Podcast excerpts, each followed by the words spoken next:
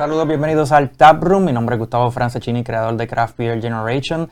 Y estoy bien contento de estar en este cuarto episodio. Quiero recordarles que el Tap Room es un podcast donde invitamos diferentes personas, personalidades de industria, ya sea de cerveza o de otro tipo de industria, y nos damos una cerveza y conversamos a ver qué sucede cuando nos sentamos, nos damos una cerveza y empezamos a hablar de diferentes temas. Eh, quiero recordarles que el podcast de Craft Beer Generation se puede ver en video, en Facebook o en YouTube, Craft Beer Generation.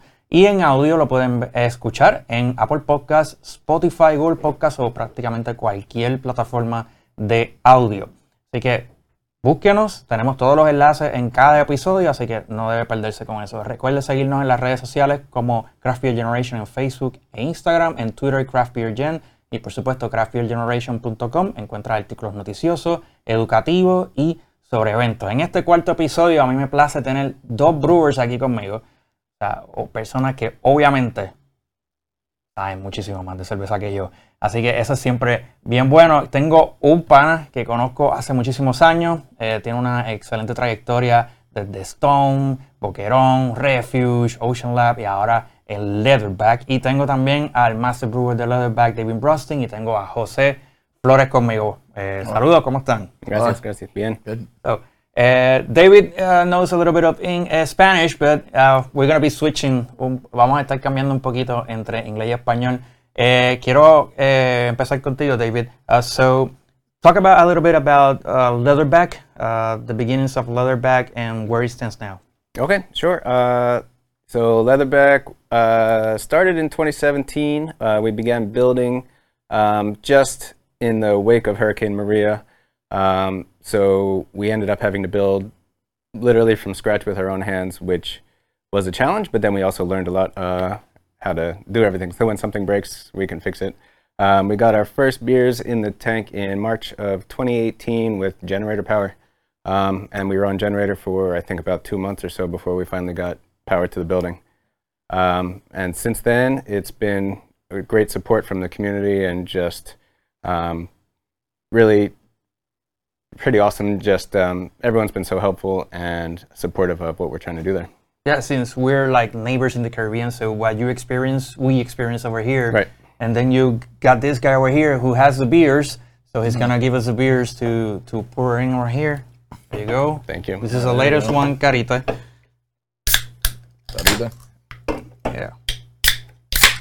Oh, salud. Oh, cheers.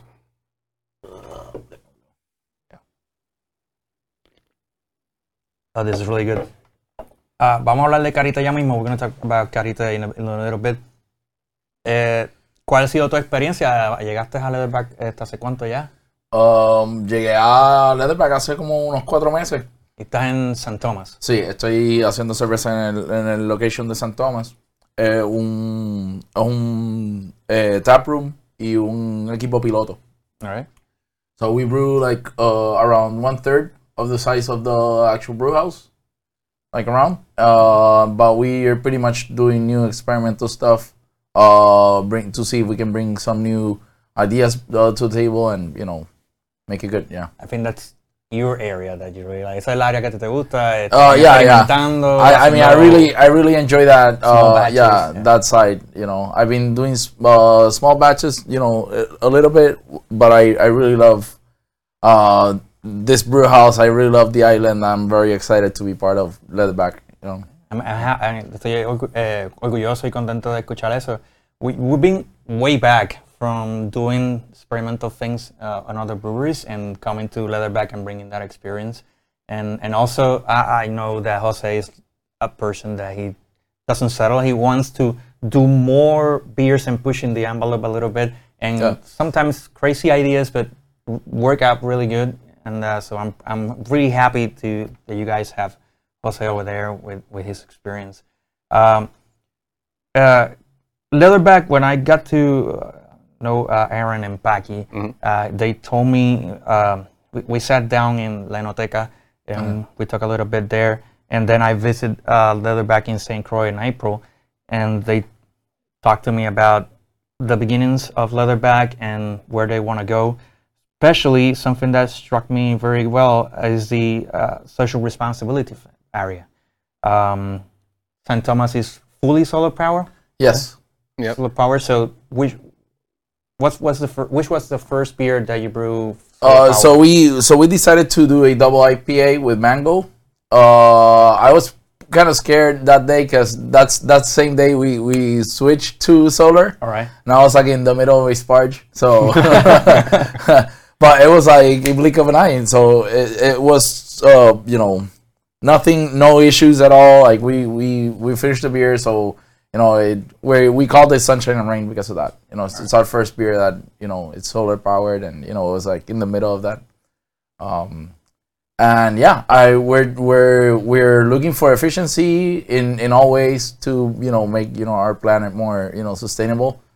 Um, right now, I know St. Croix is also going solar as well. So you know we're we're we're trying to make our part with the ecosystem, and even with this beer as well. Sure. You know. And I think it's part for from not just a social responsibility area, but more makes you not dependent on whatever happens uh, with power that you can actually brew and everything goes according to, to your plans because it's a setback here in Puerto Rico and here over there is you yeah. know power is is is a utility that you can't rely to to to right. be perfect so right so the the more independent we can be the better um, because uh, we can't afford to lose power in the middle of a brew and you know shut down production just and wait until they decide to turn power back on, which happens often. So uh, we're looking forward very much to uh, so getting on solar. I want to expand on that because for the people that don't know what the issues might be when you lose power in the middle of brewing, what what can happen to the product?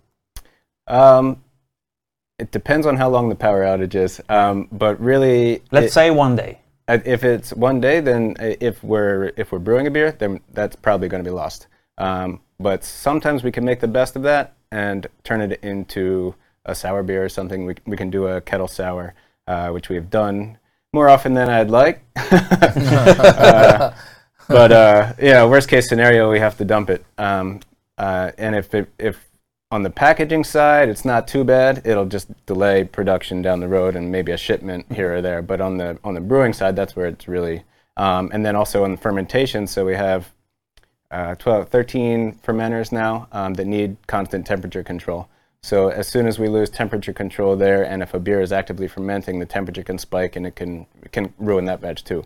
So it's not just the beer that we're brewing, but also the beers that are fermenting that we can lose. If you try to it depends on the brew in the, in the, on the brew and depends on the time, but uh, how it can affect like the beer per se. Uh, if, can you actually rescue that beer at some point, or is it turns really bad? Uh, depends on time. Yeah, not really, um, because uh, the yeast is a living organism mm-hmm. that we depend on to make the beer. Um, and it's very temperature dependent. You change the temperature, and all of a sudden it creates different flavors. And once those flavors are there, there there's no turning back. No. Jeez. Uh, I mean, uh, cheese is very complex, right? Uh, I mean, you know what you expect of from the cheese, but then you know, it can really yeah, surprise you at some point. You're at the mercy of what the yeast feels like doing. Yeah. Yeah. I mean, he likes he likes alcohol. He likes uh, sugars and intense alcohol. I mean, I like the alcohol not turning into sugar. But, but let's talk about Carite. Uh, Carite is uh, passion fruit vanilla sour. You got you both work on this one. Oh, that's pretty much Dave. Uh, yeah. Um, yeah, so we've made sours before, whether we plan to or not, like I mentioned. Um, but this one was planned from the from the ground up. Um, and we used a, a, fairly new yeast to market uh, that was harvested in Philadelphia and put up by the University of Sciences there in collaboration with the yeast company. And it's called Philly Sour. So what's neat about it is it really speeds up the souring process from um, tying up your brew house for a day if you want to do a kettle sour, um, or doing long six month to a year with doing bacteria or uh, doing it the long Belgian way. Um, so yeah, it ferments uh, the sugars into alcohol like normal yeast, but it also creates lactic acid at the same time. So in the same amount of time that uh, a normal beer will ferment, we get the sourness also. Um, and then we used uh, passion fruit, which matches very well with the tartness of the yeast, um, and then just kind of smooth it out a bit with some uh, Madagascar vanilla beans. Oh, that's really good. uh, we had you guys had to launch this this week. Uh, for those that uh, are going to see this episode, uh, this was done on March, um, sorry, uh, November 10th. So that was uh, the presentation of the beer, and I think jury said it was a really good beer, and uh, everybody enjoyed that beer that day, or at least people were very happy that day. Yeah, I had a lot of fun. Um, the beer was really good, and I'm enjoying it. it's it's good to have it again yeah. here with you guys. Um, but Carite, aside from uh, being a great beer from Leatherback, it also has a, a meaning behind it. Uh, it has uh, a, what is called social responsibility behind it and how right. the beer can help. Can you talk about that a little bit? Well, yeah, um, we decided to partner up with uh, Conservación Conciencia.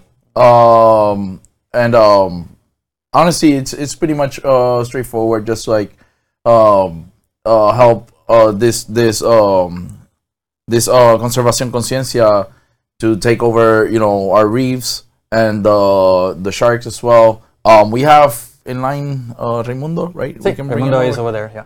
Yeah. We're gonna we're gonna get him in. Yeah. All right. Uh, so yeah, um, about the beer, uh, we're pretty pretty excited to to do this. Um, we typically wanna you know help the community as well. So I know uh, Raimundo, the founder of the of, of the Conciencia. Um, he worked with Aaron before. Uh, they were both uh, environmentalists uh, back then, and you know, uh, I know he has a big trajectory as well. Uh, so vamos a entrar con, con Raimundo. Raimundo, ¿no escucha? Saludos, saludos a todos. saludos, bienvenido. Raimundo Espinosa, ¿verdad? Correcto, sí, Raimundo Espinosa. A mucho gusto. Eh, nos vimos en el lanzamiento, pero por si acaso, Gustavo Franceschini, estoy aquí con José Flores y estoy con David. Eh, háblanos un poquito de conciencia. Pues mira, ahí como, como explicaron, eh, Conservación Conciencia es una, es una organización sin fines de lucro basada en Puerto Rico que trabaja para proteger el medio ambiente. Eh, más que nada nos enfocamos en el medio ambiente marino y, y trabajamos en colaboración con comunidades y comunidades costeras para demostrar cómo la protección del medio ambiente no solo tiene el beneficio por el medio ambiente, ¿verdad? Pero también eh, la protección del medio ambiente eh, puede generar ingresos y desarrollo económico también. Que no es simplemente que eh, mira el ambiente, mira qué bonito y déjalo tranquilo. También esa protección también puede ayudar a crear trabajos, empleo ingresos para esas comunidades. Perfecto, yo creo que una, una muy buena iniciativa lo que está haciendo yo creo que we, we take for granted eh, el hecho de que pues está la naturaleza y, dejarla quieta, pero también es, conservarla, ¿verdad? Si la dejas quieta, pero hay que hacer diferentes cosas para, mantenerla y que no venga nadie y eso afecta muchísimo, no solamente afecta al ecosistema que está alrededor, pero afecta a todo el mundo. Eso, es un efecto cascada que tiene el cuando se vaya afectando los diferentes eh, ecosistemas. Eh, ¿Qué significa para, para Conciencia este tipo de iniciativa, como por ejemplo de parte de Leatherback? Mira, es, eh, realmente es algo que se agradece muchísimo, porque aparte de crear conciencia eh, con la gente, con el público, es, algo que, se puede apoyar fácilmente, ¿verdad? Es tomar una cerveza y poder apoyar algo que, que, que pues, todos disfrutamos del medio ambiente. Al mismo tiempo, eh, ayer en la actividad lo mencioné, pero pero me gusta recalcarlo, o sea, el nombre, tiburones. El, todo el mundo de habla hispana eh, usa la palabra tiburón para estos peces. Es una palabra taína, que sale de Puerto Rico, una palabra taína. Eh, para mí es muy importante siempre recalcar eso, ¿verdad? La protección del medio ambiente, esa conexión que hay a la isla, la conexión que hay con el medio ambiente y, y ahora también pues con la cerveza y con Leatherback, que eh, el, el, hecho de hacer una cerveza con este limited release que tenga un enfoque de protección del medio ambiente, es sumamente importante. La palabra carite en taíno significa un tiburón, significa pez de alto valor.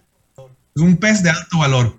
Eh, y pues de hecho, por ejemplo, eh, eh, en España a los tiburones maco dicen carite, a los carite, porque son, son tiburones, son peces de alto valor. Entonces eso es algo que, que también, que el nombre de la cerveza sigue llamando a esas raíces taínas de Puerto Rico. son peces, los tiburones son peces de alto valor para el ecosistema, pero también culturalmente, también económicamente, son la base de, de, muchos ecosistemas. Entonces eh, nos gusta jugar con todo ese, ese mensaje, ¿verdad? Eh, y al mismo tiempo, o sea, pero a mí también digo, a mí me gusta, me gusta tomar cerveza también, pues qué cosa más fácil de poder abrir una cerveza y decir, mira, yo estoy ayudando un poquito al medio ambiente con este sorbo, con esta, con esta cerveza. Entonces son algo que, que, que, de verdad se agradece, se aprecia mucho este concepto que trae Leatherback eh, y poder colaborar con ellos para llevar este mensaje, no solamente en Puerto Rico, pero en Islas Vírgenes también, porque en Islas Vírgenes también la cerveza también estaba disponible, me han comentado que, que a la gente le gusta.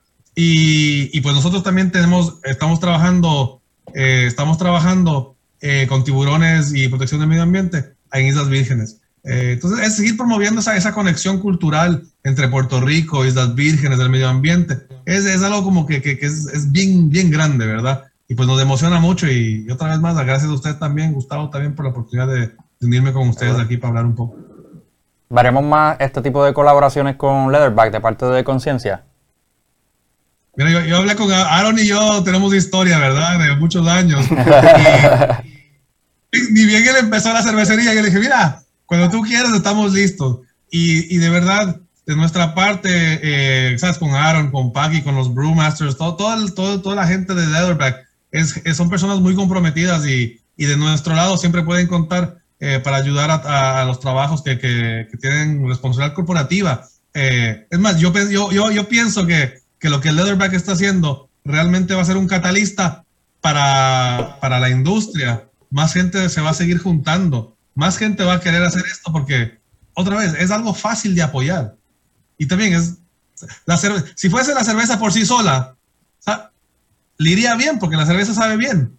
Pero es, es juntar eso, es, es, es, ese concepto de, no solo se trata de disfrutar y pasarla bien y beber, pero también puedes incorporar algo, un mensaje positivo que estás apoyando, fondos también que se, que se aportan a la protección del medio ambiente.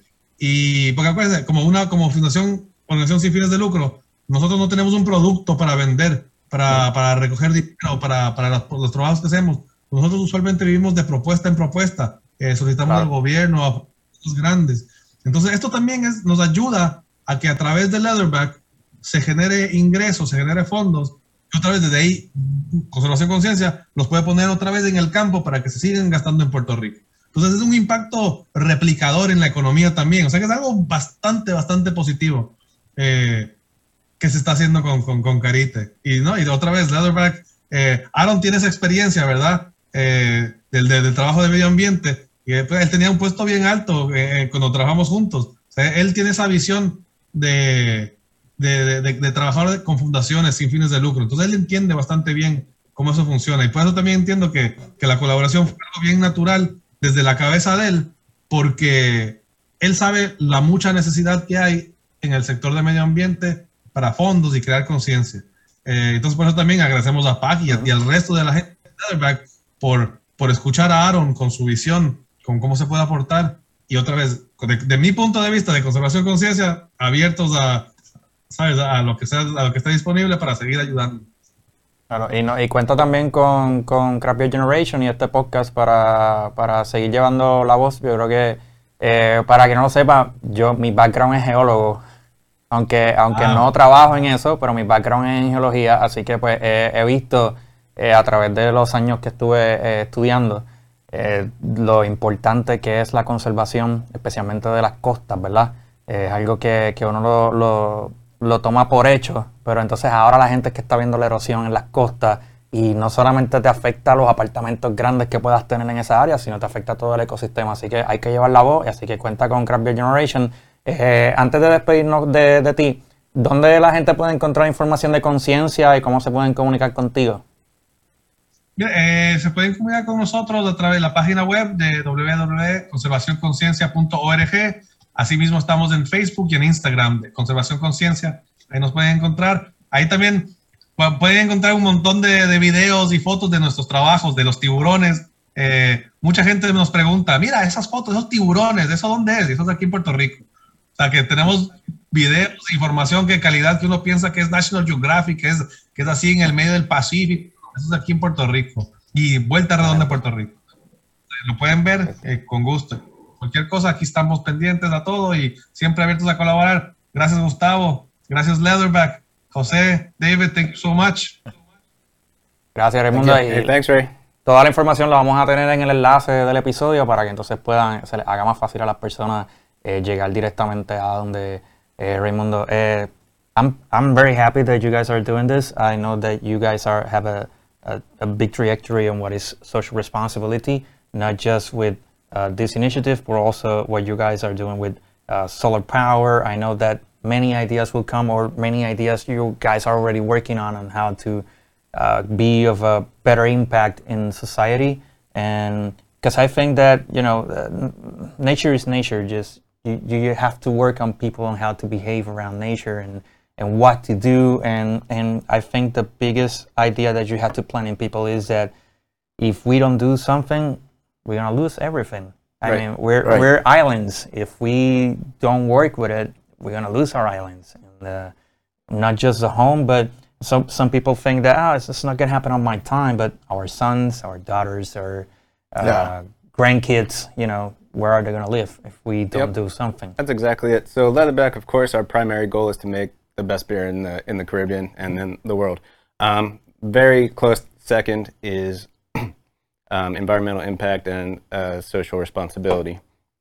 So you mentioned the solar power. We also make uh, almost all of our beer in St. Croix uh, with rainwater. So we have a 200,000 gallon cistern and just uh, filter it as minimally as we need to, add a couple minerals, and we're off, off and running. So rainwater, solar power, um, and as many local ingredients as possible too. So we work with local farmers, um, sourcing ingredients as best we can, and using um, flavors that people around the islands recognize. Um, so our one of the first beers we made was inspired by the bush tea with lemongrass, ginger, sorrel, and basil.